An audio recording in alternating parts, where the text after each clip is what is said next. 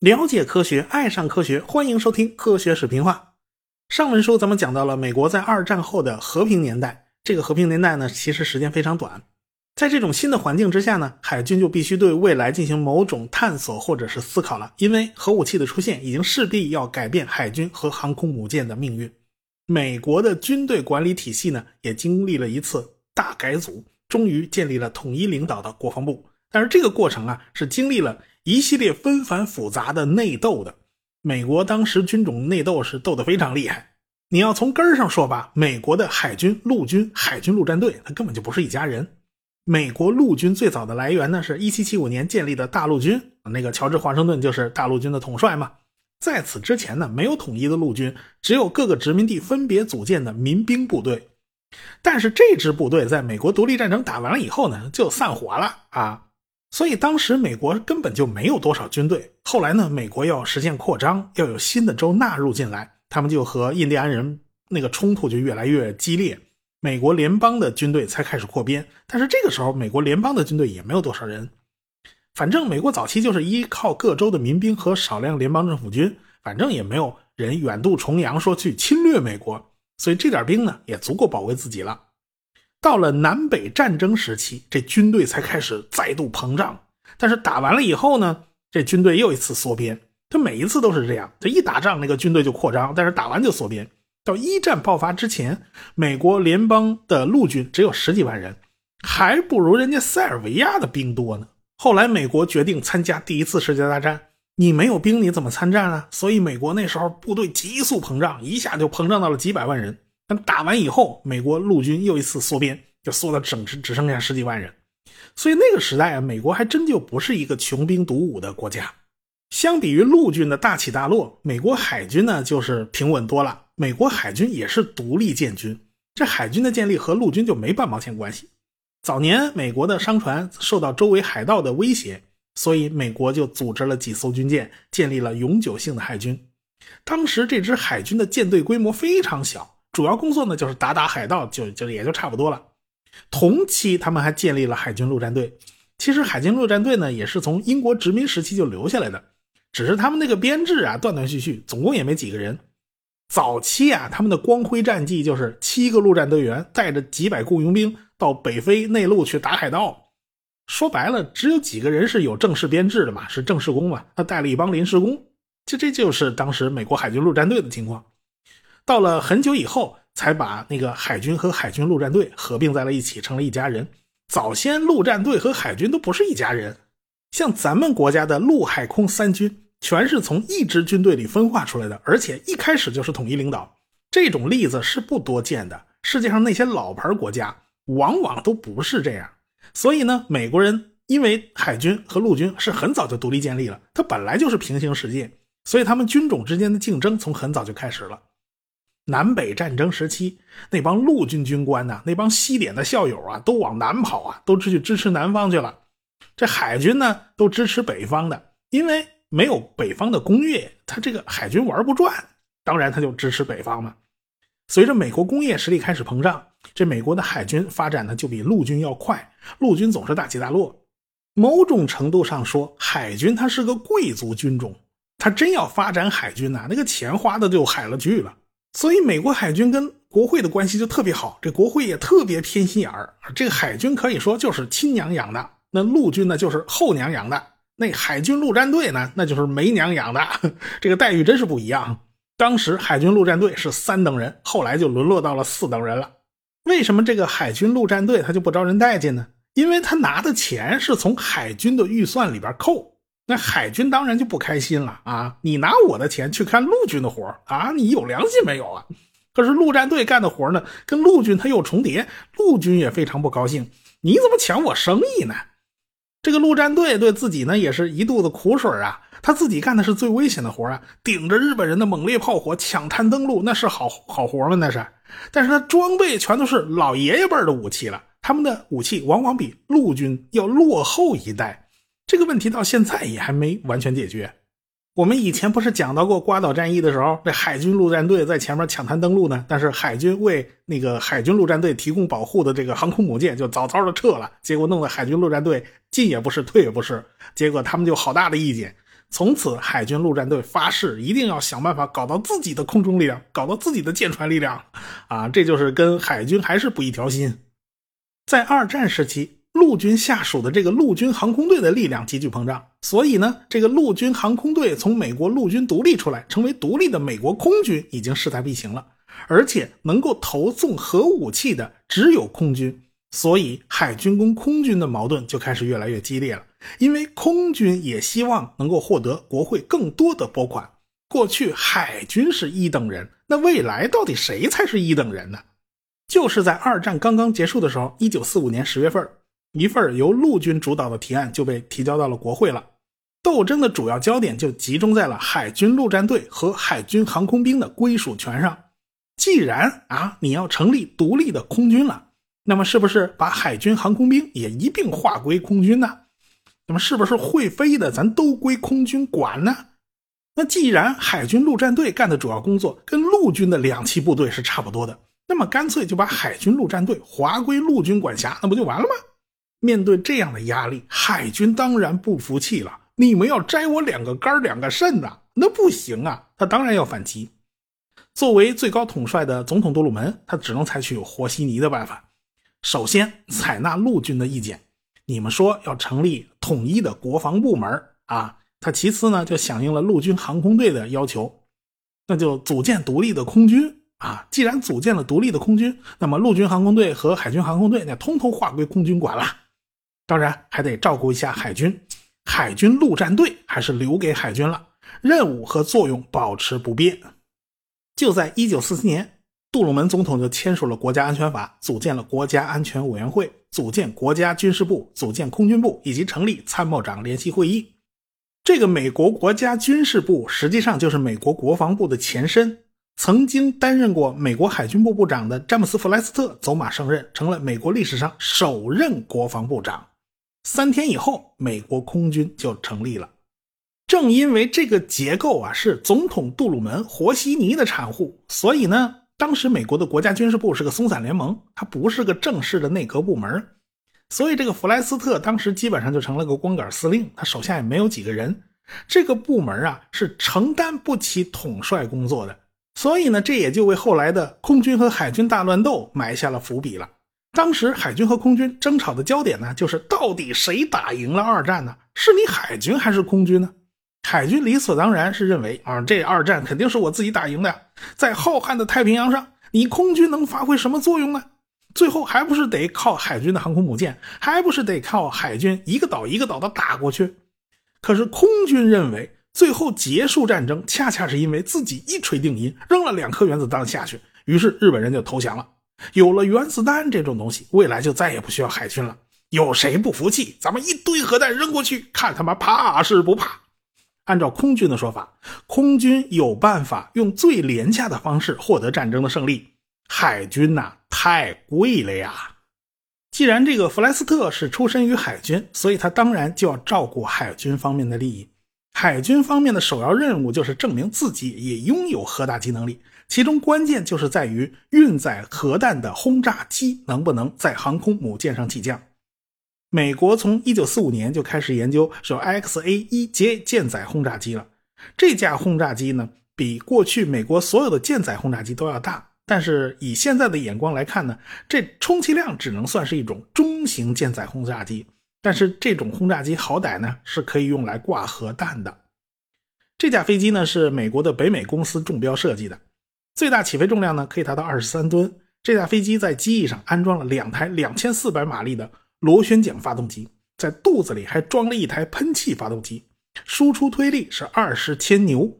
为了增加起飞的推力，用的是共轴反桨的对转螺旋桨，这一个轴上有两个螺旋桨在对转。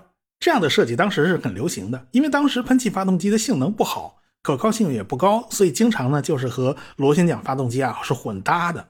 所以这架飞机有三台发动机，美国当时设计的超级轰炸机 B 三十六也是螺旋桨和喷气式混合动力。当然了，这架飞机的编号几经变更啊，开始叫 X A 一节，后来叫 A 节一啊，反正都是它吧。这架飞机载弹量是五点四吨，这个运载能力足够运载一枚胖子核弹的升级版。胖子不就是美国扔在长崎的那一颗吗？哎，五点四吨的运载量已经足够运载这样的核弹了。这架飞机的航程呢，大概是两千八百公里。毕竟这是一架从航空母舰上起飞的中型轰炸机，航程自然是没有办法和 B 二十九这种大型轰炸机相提并论了，更赶不上 B 三十六这种洲际轰炸机了。但是航空母舰的优势不就是可以开到人家家家门口吗？然后再让轰炸机起飞吗？它不像 B 二十九或者 B 三十六，必须从非常遥远的空军基地起飞，然后飞到人家本土去扔核弹。所以呢，航程短一点也是可以接受的。当然了，这架飞机的体积很大。翼展达到了二十一点八米，经过折叠以后可以缩小到十四米。说实话，这架飞机呢，从中途岛级航空母舰上起飞还是有点勉强的。它需要外挂火箭助推器。要知道啊，这个中途岛级可是比埃塞克斯级航空母舰还要大一号，所以这架飞机在埃塞克斯级航空母舰上根本没办法起降，这就大大限制了这架飞机的适用性。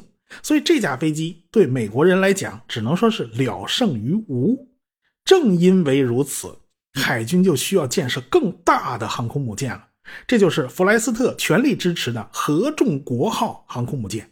但是因为海军当时手里只有这么一个轰炸机项目，海军的这个轰炸机呢研发又不太顺利，因为飞机发动机研发太滞后了，所以这架飞机一直拖拖拉拉到五零年才正式从航空母舰上起飞啊。所以呢，就使得海军在跟空军吵架的时候底气不足。当然了，美国海军还设想建造一种作战半径达到三千二百公里的轰炸机，编号呢叫 ADR-42。如果航空母舰搭载这种轰炸机的话，部署到苏联周边的巴伦支海啊、北海啊、挪威海啊、东地中海啊，那么这架轰炸机的作战半径是可以覆盖整个俄国的欧洲部分以及南俄和太平洋地区。总之呢，美国海军就是想尽办法告诉大家。我有核攻击能力，飞到别人家里去扔核弹，你们行，我也行啊。但是可有一条啊，空军的 B 二十九已经是实实在在存在的装备了，B 三十六也在紧锣密鼓的研发之中。这海军吧，你不能总是提这个空对空的概念方案。你们说的这个轰炸机都在哪儿呢？你要海军往出拿吧，海军还真拿不出来。这个 A 节一还还还没整利索呢。这个 ADR 四二干脆就是个 PPT 啊，不过那年头连 PPT 都不存在，所以这个海军就有点坐不住了。他们就要证明大型飞机是可以在航空母舰上起降的。当年陆基的 B 二十五不也是在大黄蜂号上起飞了吗？啊，这也是做得到的嘛。在此之前呢，美国曾经测试过这么一次啊，美国要组织南极科考。海军呢，就派菲律宾海号航空母舰搭载着 C 四十七运输机，为南极探险提供各种服务。这个菲律宾海号啊，是埃塞克斯级的航空母舰。C 四十七运输机嘛，在二战期间就大大有名了。它有很多很多个改进型，这次海军用的呢，就是其中一种改进型了。反正长得模样都差不多啊。蒋介石那座机就是这种型号，大家在影视剧里面经常看见啊。这种飞机呢，是以皮实耐用、高可靠性而著称的。到现在，南极探险还有它的身影，这种飞机还在南极飞呢。这个 C 四十七运输机的翼展呢是二十九米，几乎就和菲律宾海号的飞行甲板是一样宽的。所以呢，C 四十七要起飞就必须清空甲板，前面不能有障碍物。为了能够在航空母舰上短期起飞呢，飞机一边装了四个火箭助推器。这种火箭助推器呢是最野蛮粗暴的办法，你只要力气大，那砖头都能飞。这菲律宾海号就转向逆风，以三十节的航速逆风航行。航母的速度越快，这飞机得到的助力就越大。再加上火箭助推器的威力，这 C 四十七滑跑了七十三米就起飞了。后来呢，同样型号的 C 四十七飞机又飞行了很多次，都可以顺利起飞，然后降落到这个南极冰原的简易机场上，最短起飞距离只要五十二米。你看啊。大型飞机装上火箭助推器是可以在航空母舰上起飞的，海军为此还是很自豪的。但是我们要说，但是空军一句话就把海军噎得没词儿了啊！你起飞倒是行啊，可是你降落呢？这些大型飞机没有一个能在航母上降落的。遇到这个问题，海军其实也没有办法。的确，现在没有一架大型飞机能够在航空母舰上着陆啊，这甲板太短了。你总不能让海军的士兵全玩那个神风特工队啊，带着核弹奔着苏联就去了，咱就不回来了哈，不行。所以呢，海军给出的方案就是咱们需要合众国号超级航空母舰。按照这个合众国号超级航母的设计指标，最大排水量是八点三万吨呢，跟福建舰差不多了。长度是三百三十米，宽度五十八米。乖乖，这是多大一艘船呢？要知道啊，辽宁号的长度是三百零六米，宽度是七十四米。因为辽宁号有斜角甲板，所以呢，它的宽度比合众国号要宽一点，但是长度还是不及当年的这艘合众国号。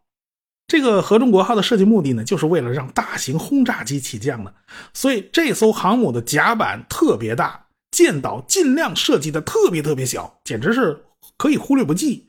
而且这舰岛还可以设计成升降式的啊，需要它不露头的时候，它就可以缩回去。烟囱呢，也都是从船舷的侧面伸出去向外撇，这都跟日本人学的吗？这都是。当然了，这些大型轰炸机没有办法收纳到下层的机库，只能全堆在甲板上，这是它的一个缺点。但是小型飞机可以靠船舷两侧的那个升降机收纳到下层机库里。这艘船的外观呢，基本上左右对称，两边的设施都一样，他连那个舰岛都看不见，所以呢，就基本上就是两边这长得一模一样了。到了一九四八年的七月二十九号，美国总统杜鲁门就批准了一九四九海军行动专款。海军终于就获得了建造这艘超级航空母舰的预算。转过年来，在一九四九年的四月十八号，合众国号航空母舰就在纽波特纽斯的船厂开工了，编号是 CVA 五十八。当时的海军将领对此还是沾沾自喜啊，他们觉得自己终于赢了一局了。弗莱斯特跟总统在军费预算方面呢是有分歧的，总统当然是尽量压低这个军费，毕竟战后了，美国要恢复经济啊。你先紧着别的部门花钱呢，这弗莱斯特就不愿意。说白了，这就是官僚机构的一种本能，他总是要为本部门争取最大的预算，争取最大的人员编制，这就是最大的利益嘛。现在他们能拿到这笔钱，那真的是很不容易啊。这海军这儿多吃一口，你空军就得少吃一口。这蛋糕就这么大，你不下手，那就是别人的了。但是大家万万没想到的是，这个弗莱斯特在几天之后就辞职了。说白了，他跟总统有太多的理念不合。更要命的是，他犯了一个非常大的忌讳，那就是私下跟另一位总统候选人杜威搞了点接触啊，勾勾搭搭的说不清楚。这就跟当年老蒋犯的毛病是一模一样的，他们俩押宝全押错了。而且更要命的是，这事儿还被新闻界给捅出来了，让总统知道了。不管老蒋也好，弗莱斯特也罢，他们都觉得还是支持杜威更好，杜威更支持自己。当年呢，罗斯福去世，杜鲁门呢继任总统，他要把当年罗斯福剩余的任期干完，所以第一次他当总统是没有经历过竞选的。到了1948年是大选年，杜鲁门要竞选连任。当时大家都不看好他，都看好杜威，但是没想到他居然就逆风翻盘，开始了他的第二个任期。这下这个弗莱斯特就很尴尬了啊！总统杜鲁门瞅他别扭，一来这弗莱斯特居然你不忠心，跟杜威勾勾搭搭，而且还被新闻界爆了料。而且弗莱斯特和杜鲁门的理念实在是差得很远，而且弗莱斯特和内阁其他成员也搞不好关系，所以总统杜鲁门和弗莱斯特的矛盾就越闹越大，最后。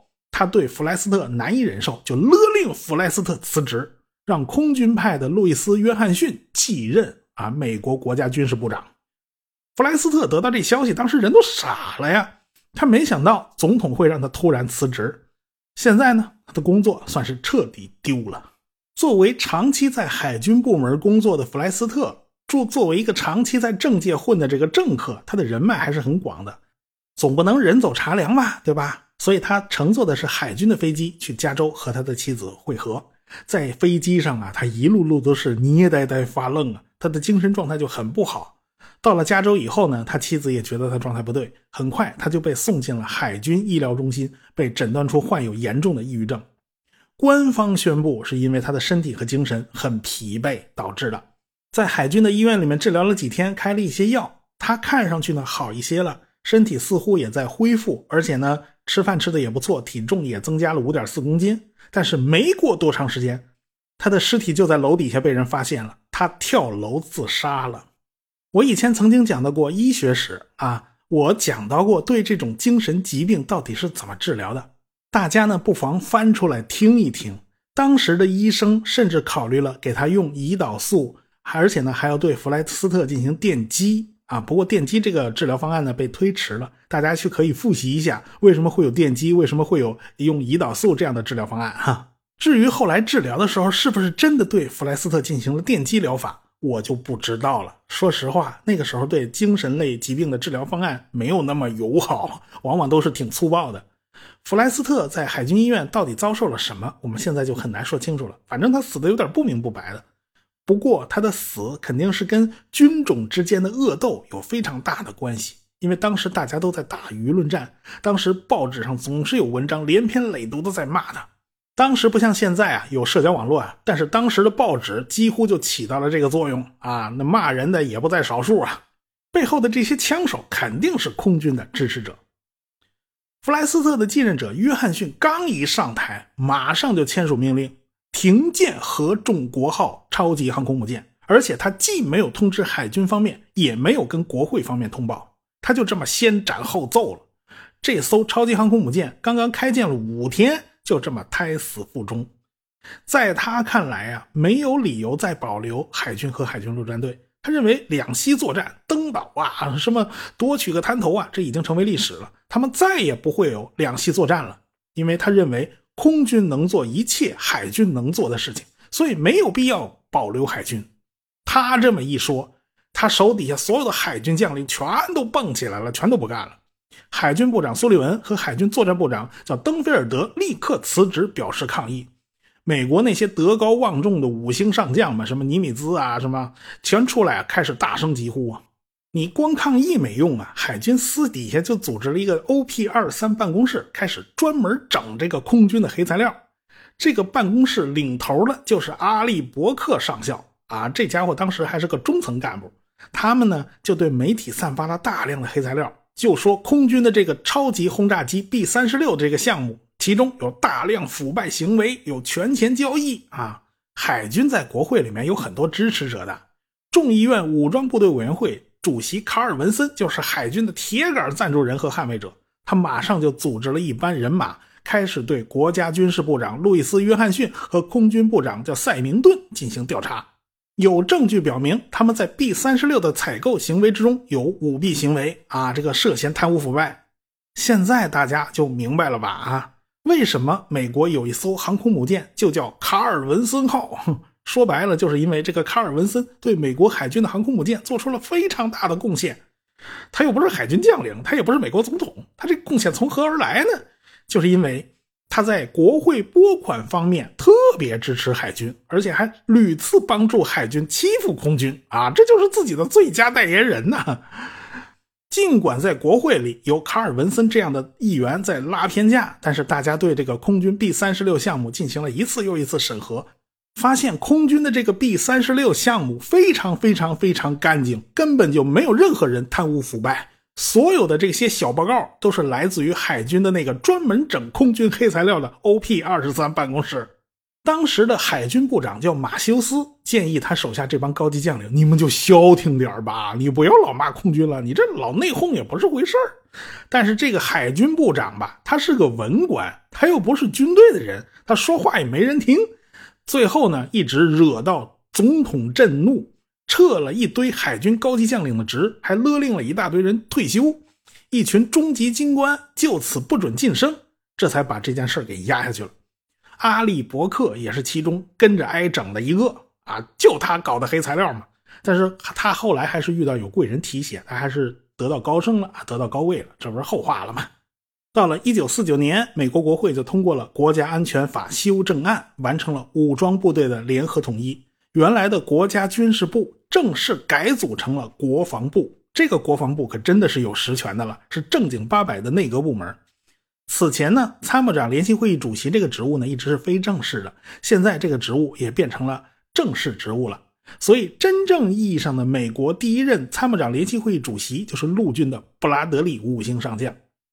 为了平衡嘛，陆战队在参联会里面也有着自己的席位啊。这四等人终于有了一席之地了啊，多了一个空军，他就被挤到第四等去了。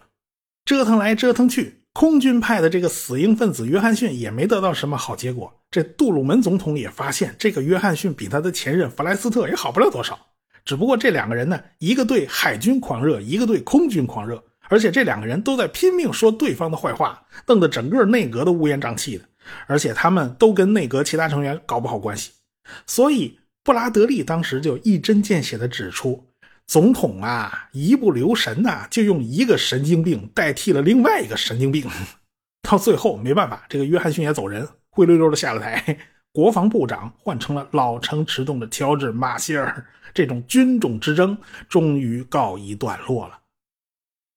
不管怎么说吧，美国海军这一阵子就被空军打压的非常惨，不仅合众国号航空母舰被取消了项目啊，马上下马了，而且上上下下换掉了一大批人。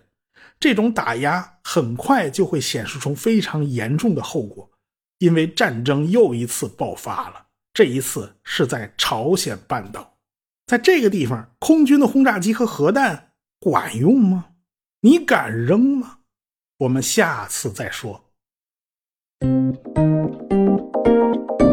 科学声音。